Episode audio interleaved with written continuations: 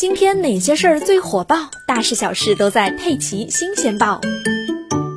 今年六十八岁的陆阿姨可谓是养生达人。她平时喜欢根据网上的养生知识，自己调配各种养生茶饮和进补美食。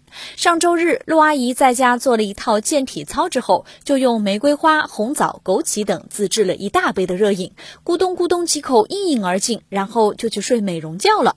可没想到入睡之前，陆阿姨的肚子突然开始隐隐作痛。她想着问题应该不大，但是第二天早晨一起床，她又出现了呕吐和腹泻的症状，他还以为是自己着凉了，谁知道到了第三天，他的腹痛突然加剧。更可怕的是，他从早到晚吐了整整八次，连胆汁都快被吐出来了。送医后，CT 显示陆阿姨是严重的腹膜炎，需要手术治疗。而在手术中，医生划开陆阿姨的小肠一看，有一枚又细又长的枣核赫然贯穿在小肠中央，肠壁已经被枣核锋利的两端给刺穿，部分小肠都坏死了。没错，罪魁祸首就是那杯养生茶，茶里有红枣，估计是陆阿姨把枣核连着茶水一起给喝下去了。